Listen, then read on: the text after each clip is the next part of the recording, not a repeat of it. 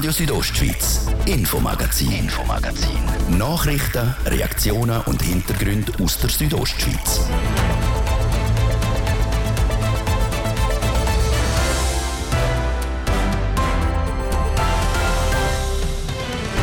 In Davos herrscht wegen dem Weltwirtschaftsforum aktuell Ausnahmezustand. Aber nicht nur in der Gemeinde selber, sondern auch auf der Straße. Denn wegen dem WEF kommt kein Auto ohne Kontrolle nach Davos. Mindestens visuell wird jedes Fahrzeug und jeder Fahrzeuginsasse kontrolliert und einzelne Fahrzeuge und Fahrzeuginsassen werden einer genaueren Kontrolle unterzogen.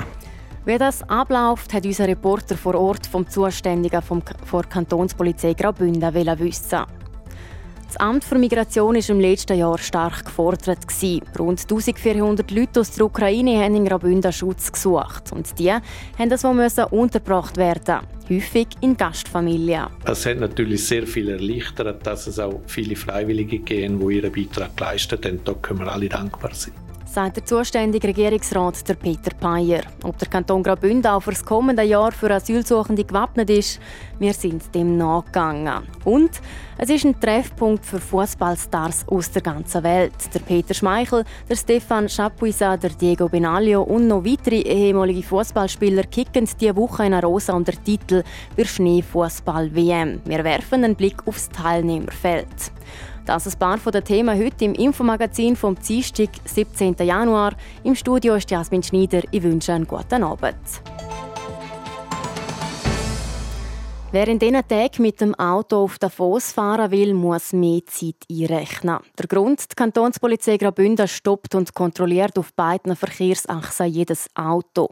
Am Kontrollposten am Grünen Bödeli vor dem Wolfgangpass und am Kontrollposten Landwasser vor dem Westportal vom Landwassertunnel gerade nach Davos wiesen. Der Martin de Platzes hat der Chef der Kontrollposten, der Kurdin Nika von der Kantonspolizei Graubünden, zum Gespräch getroffen. Aber gerade alles frei vor Leber hat der Kantonspolizist nicht wählen und auch nicht können erzählen. Beispielsweise, wie viele Beamte vor der Polizei im Einsatz sind. Über 18 Leute, werden Sie bereits kennen von uns, werden wir uns nicht äußern, wie viele Leute im Einsatz sind. Es werden beide Kontrollstellen werden im 24-Stunden-Betrieb betrieben und dementsprechend braucht es doch einige Leute, die das betreiben können. Das heißt, auf der Kantonsstraße, sei es jetzt in welche Richtung auch immer, kommt kein Auto unkontrolliert auf den Fuß rauf.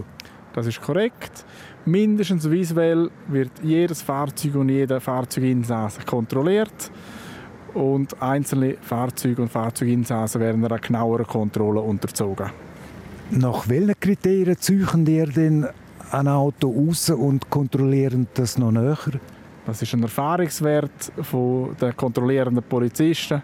Die entscheiden aufgrund ihrer Erfahrung, welche Personen müssen wir genauer anschauen und welche Personen können wir ungehindert weiterfahren lassen.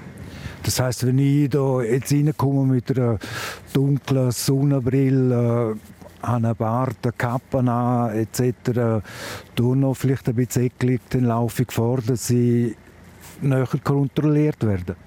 Das kann möglich sein, dass sie dann genauer kontrolliert werden.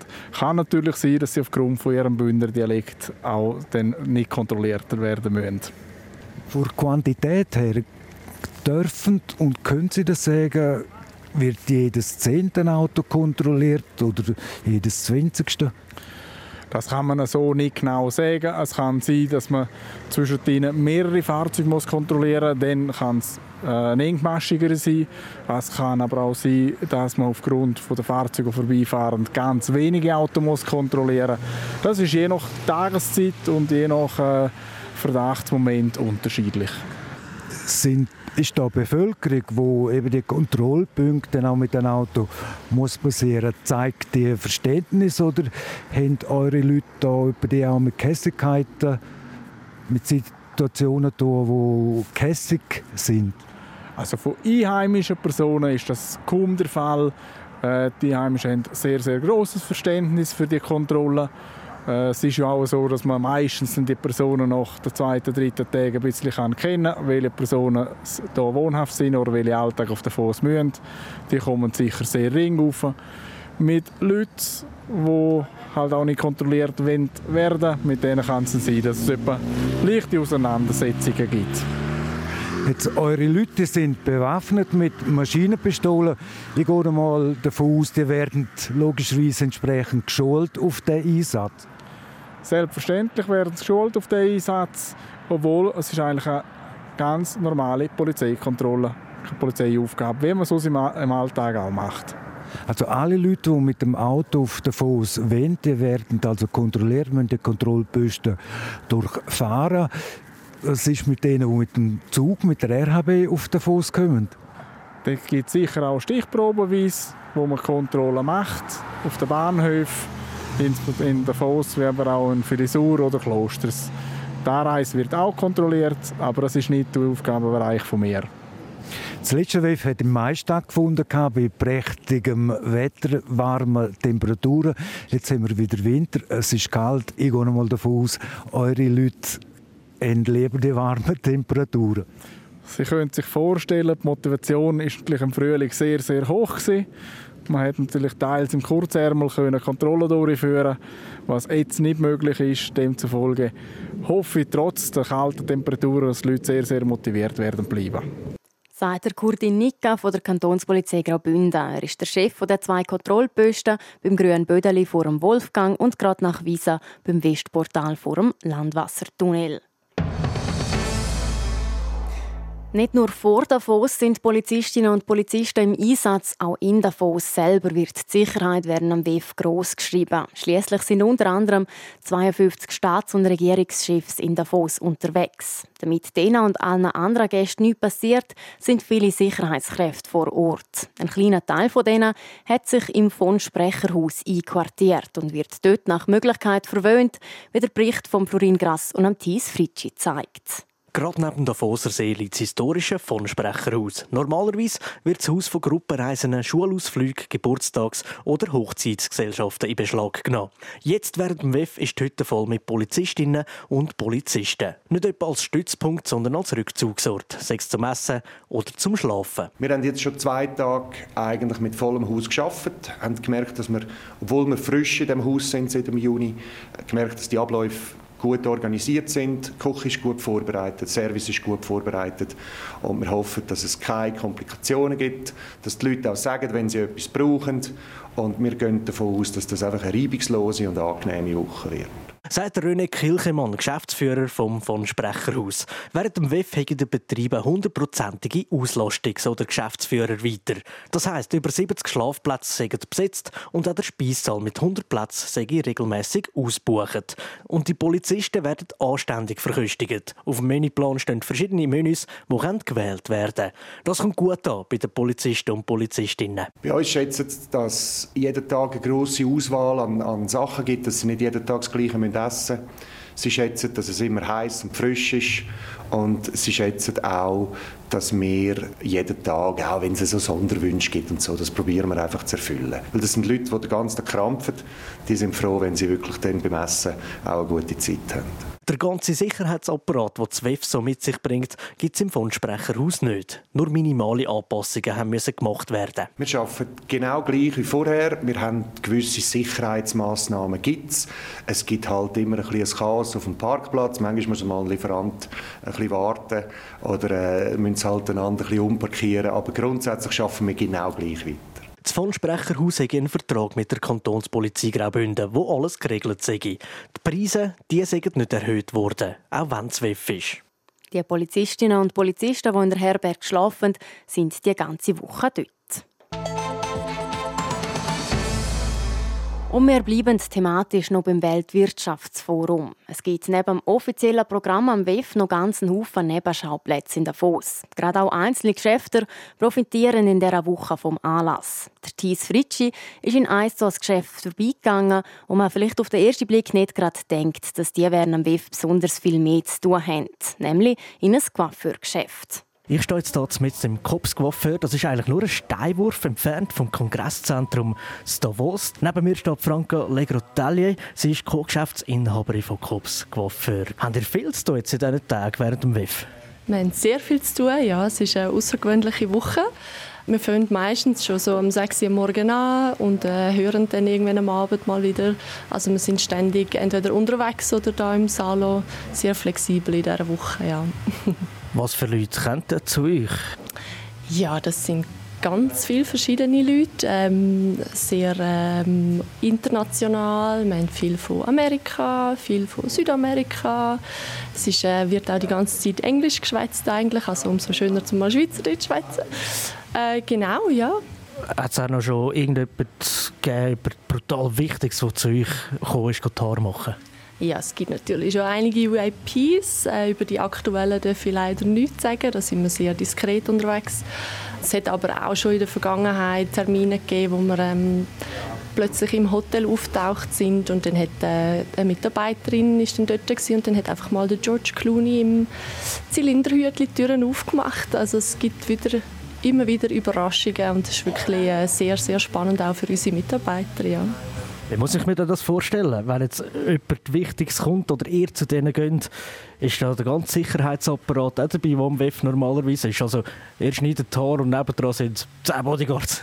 Ja, also ungefähr so ist es. Es gibt überall Sicherheitskontrolle in den Hotels und ähm, schneiden dürfen wir einen Weg nicht wirklich. Also die Scheren bleiben im Geschäft, sonst kommen wir nicht durch die Schleuse durch. Aber äh, es ist auch vielfach einfach das Touch-up und schön machen ja, sehr aufwendig für uns, um von A nach B zu kommen, eben durch die ganzen Sicherheitsmaßnahmen. Aber das ist schon recht, ja. Du selber hast eine Lieblingsbegegnung gehabt bis jetzt? Absolut, ja. Kate Blanchett habe ich mal frisieren im Hotel, habe aber auch nicht gewusst, wer sie ist. Also es ist alles äh, sehr inkognito gewesen. Und ja, dann sitzt sie einfach plötzlich vor einem und man weiß gut. Habe ich auch schon im Fernsehen gesehen, ist wirklich sehr, sehr eindrücklich gewesen, ja. Wie kommt denn ihr zu solchen Leuten? Das muss ja eine jahrelange Aufbauarbeit sein, bis man so weit kommt. Ja, das hat sich wirklich so ergeben. Also wir haben äh, schon immer quasi angeboten, dass wir recht flexibel unterwegs sind, mit unserem Köfferli von Hotel zu Hotel gehen. Und irgendwie spricht sich das, glaube ich, in diesen Kreisen auch so ein bisschen umeinander. Und dann werden wir immer angefragt. Hat es mal irgendeine Situation gegeben, wo du am liebsten am Boden versunken wärst und denkst, oh nein, was habe ich jetzt wieder gemacht? Auch das gibt es regelmäßig, ja. Da erwähne ich jetzt lieber keinen Namen, aber äh, haben wir auch schon gehabt, dass man am liebsten für die Bürste einfach selber in die Hand drückt und sagen, machen Sie es doch besser. ja. Also weil, es unangenehm war oder weil sie eine dumme Schnur hatten oder sonst nicht zufrieden waren? Ja, es, gibt, es sind halt wie alle sehr gestresst in dieser Woche. Das muss man halt auch sehen. Und dann gibt es halt wirklich die eine oder die andere, die sich sehr, sehr wichtig nimmt. Und dann muss man halt auch können mit diesen Situationen umgehen ja. Franka, danke vielmals, dass ich hier vorbeikommen und ich wünsche dir eine ganz schöne Woche. Danke dir auch vielmals. Und äh, ja, gibst uns Bescheid, wenn du auch mal ein Wäscheföhnen brauchst, gell? Würde ich machen, merci. Der Thies Fritschi ist das im Coiffeurgeschäft, wo während am WEF dafür zuständig ist, dass die Frisuren der Reichen und Mächtigen sitzen.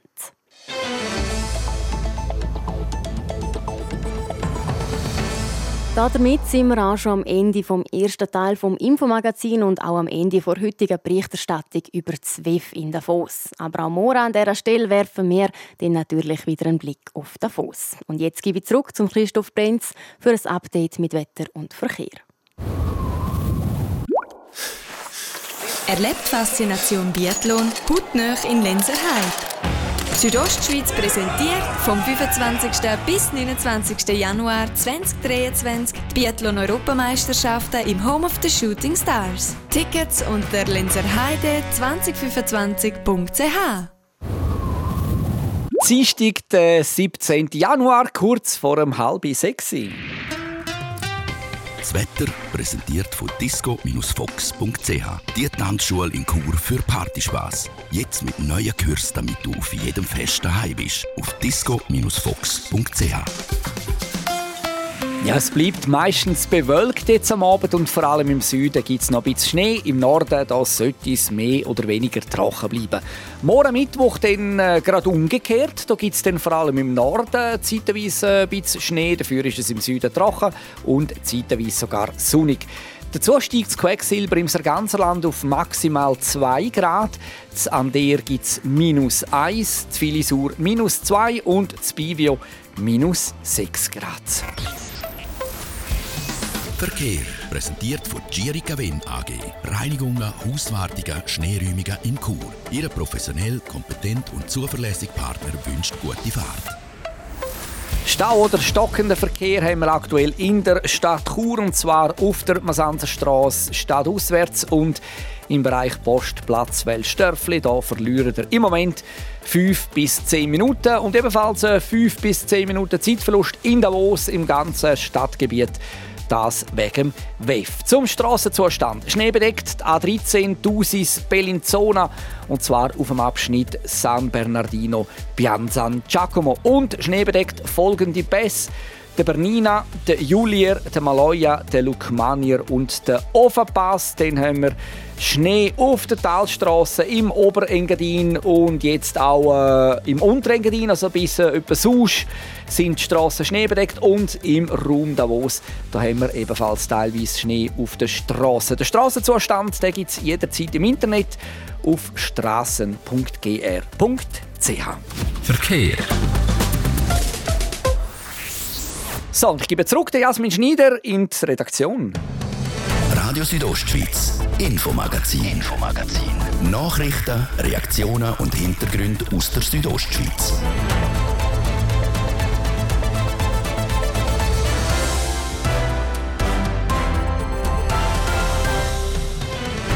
In dem zweiten Teil vom Infomagazin widmen wir uns unter anderem einem Sportevent, wo Fußballprominenz aus der ganzen Welt nach Graubünden lockt. Die Schneefußball-WM in Arosa. Und zuerst schauen wir mit dem Bündner Justizdirektor, wie es aktuell mit der Auslastung vom Asylwesen aussieht. Schön sind ihr mit uns. Fast ein Jahr ist es her, wo Russland die Ukraine angegriffen hat. Seitdem sind viele Leute aus dem Land geflüchtet, auch in die Schweiz. Über 70.000 Geflüchtete sind hierher gekommen, fast 1.400 davon in Graubünden. Viele von ihnen sind bei Gastfamilien untergebracht worden. Und ohne die Unterstützung der Privatpersonen wird das Bündner Asylwesen an seine Grenzen gestoßen, wie der Bündner Regierungsrat und Justizdirektor Peter Peyer bestätigt. Ja, ich glaube, das ist einfach ein Fakt. Äh, wir haben ja gerne die Wahl in so Situationen. Wenn man nicht so viel, glücklicherweise so viel engagierte Freiwillige gehabt, die Leute aufgenommen hätten, hätte es der Kanton irgendwas müssen machen Wir können nicht wählen und sagen, ja, dann machen wir es nicht. Weil die Leute sind da und sie brauchen Betreuung, sie brauchen ein Dach über dem Kopf. Aber es hat natürlich sehr viel erleichtert, dass es auch viele Freiwillige gehen, die ihren Beitrag leisten. Denn da können wir alle dankbar sein. Ob der Kanton Graubünden seine Strategie überdenken müsse für die Zukunft, dass man so eine Krise auch ohne die Hilfe von Privaten können bewältigen verneint der Peter Bayer.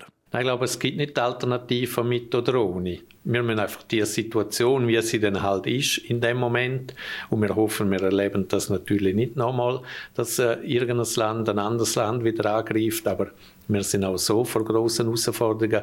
Dann müssen wir mit dem umgehen, wir müssen improvisieren, müssen, müssen flexibel sein und halt die nötige Anzahl Betten, Betreuungspersonal und so weiter zur Verfügung stellen, wie auch immer dann die Situation in dem Moment sein wird. Wenn er zurückschaut, denke er, dass der Kanton Graubünden das nach den Anfangsschwierigkeiten zusammen mit den Privatpersonen recht gut gemacht hätte. Aber die Herausforderungen bestehen die nach wie vor, weil man ja nicht wisse, wie viele Flüchtende noch kämen. Ein Asylnotstand hätte der Kanton Graubünden aber nicht. Das System sei recht flexibel weil wir die Leute eben nicht individuell unterbringen, sondern in kollektiven Unterkünften. Das gibt uns eine gewisse Flexibilität, auch wenn natürlich die Verhältnisse nicht luxuriös sind und man sehr eng miteinander zusammen muss leben. Aber das hilft uns, dass möglichst schnell alle ein Dach über dem Kopf, ein Bett und Betreuung erleichtert es natürlich auch, wenn wir mehr Leute zusammen haben. Darum hätte man auch keinen Notstand und werde alles tun, um den zu verhindern. Der Kanton hätte auch noch Reserveobjekte, schlimmstenfalls Untertag, wie zum Beispiel Zivilschutzanlagen. Das will man aber vermeiden, wenn es nicht wirklich nötig ist.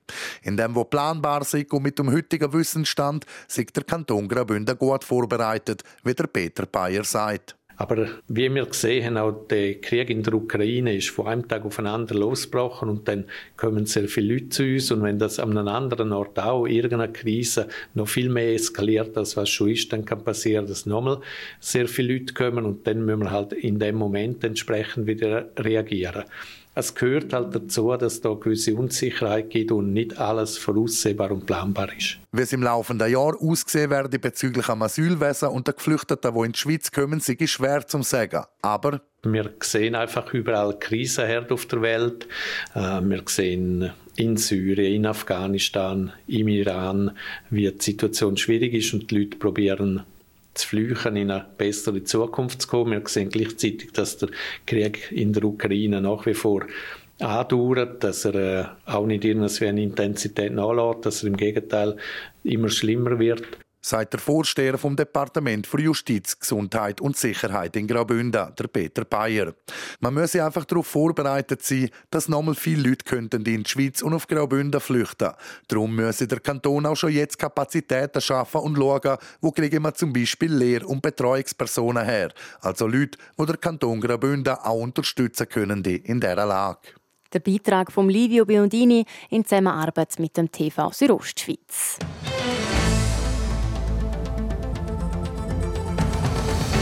Sanierung von einer Straße, eine Erneuerung von einer wichtigen Brücke oder der Umbau von einem Lehrlingshaus. Das alles sind Projekte, die jeweils unverzichtbar sind.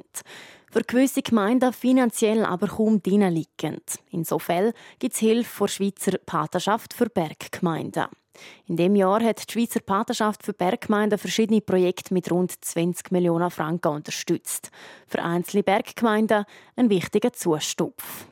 Also unsere Unterstützung wird sehr geschätzt von der Regierung. Äh, und für die Gemeinde ist es natürlich eine enorme Entlastung, wenn wir die Restkosten mitfinanzieren können. Und damit tun wir auch als Mehrfaches auslösen von, vom Bauvolumen, weil sonst könnte das gewisse Projekt gar nicht machen.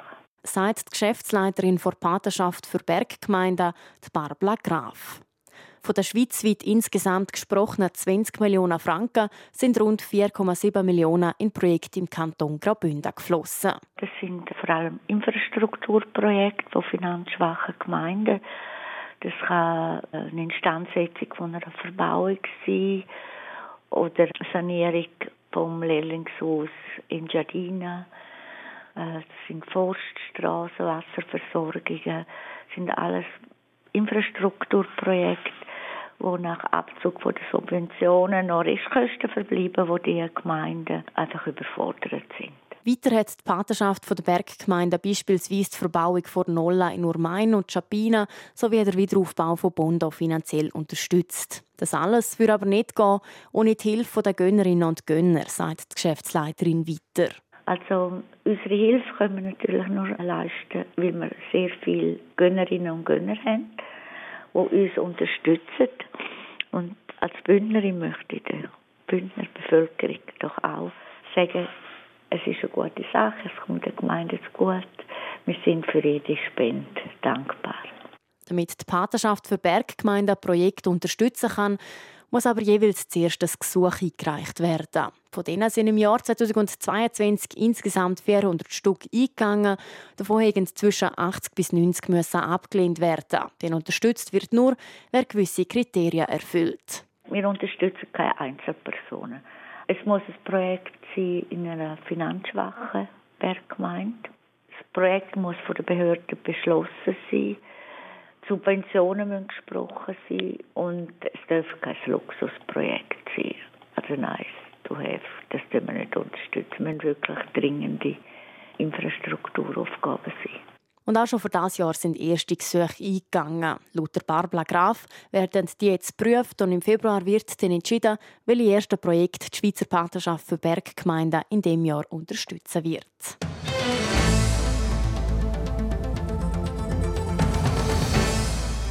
Ehemalige Fußball-Weltstars shooten auf Schnee und Eis, rundum verschneite Berge und die Dülle von Arosa. Das ist Arosa Ice Snow Football, wo Mora startet. Wie es überhaupt dazu gekommen ist und was für Stars das Jahr mit dabei sind, weiss der Livio Biondini.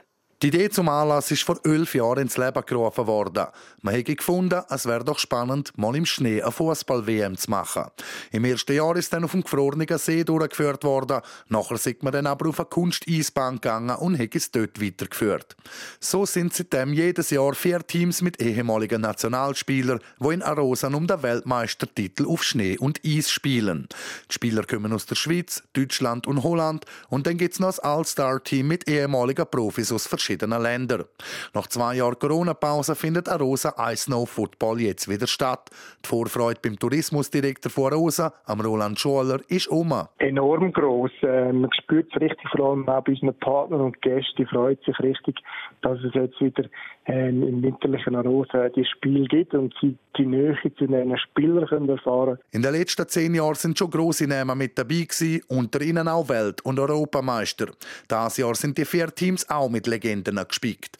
Das Schweizer Team im Roy Hodgson und um Andy Egli als Coaches, der Diego Benaglio ist im Goal, der Benjamin Huckel und der Stefan Chapuisa sind mit dabei und auch der Kuder Senad Lulic, der letztes Jahr seine Karriere beendet hat. Deutschland wird vom Kulttrainer Winfried Schäfer trainiert und hat Spieler wie der Thomas Helmer, Mario Basler oder Freddy Bobic mit dabei. Bei den Holländern sind die Böhrbrüder Frank und Ronald und der Aaron Winter als langjährige Ex-Nationalspieler mit am Start. Und das All-Star-Team wird von Manchester United Goalie-Legende Peter Schmeichel trainiert. Zu seinem Team darf der ehemalige dänische Nationalgoalie Weltstars wie der Bulgar Ristos Stoichkov oder der argentinische Stürmer Claudio Caniccia zählen. Als Rechtsstar Aufgebot also in Arosa. Was der Anreiz für die Größeren ist, zum auf Arosa in Schnee zu shooten, erzählt der Roland Scholler. Es ist das Turnier selber. Also die Stars kommen ja nicht da weil sie irgendwie Geld verdienen sondern die Stars kommen von Rosa, weil alle anderen da sind. Und das hat sich natürlich wie die letzten elf Jahre etabliert. Und in der Szene äh, erzählt man sich, äh, was verlässig Tage mit oben verbringen kann. Und für die ist das wie so ein Klassentreffen. Man trifft sich und ich glaube, das ist das, was ausmacht, da Rosa und das Treffen mit allen. Der Vorgänger von Roland Scholler, der Pascal Jenny, hätte immer wieder der Diego Armando Maradona auf Rosa holen. Das hat aber leider nie geklappt.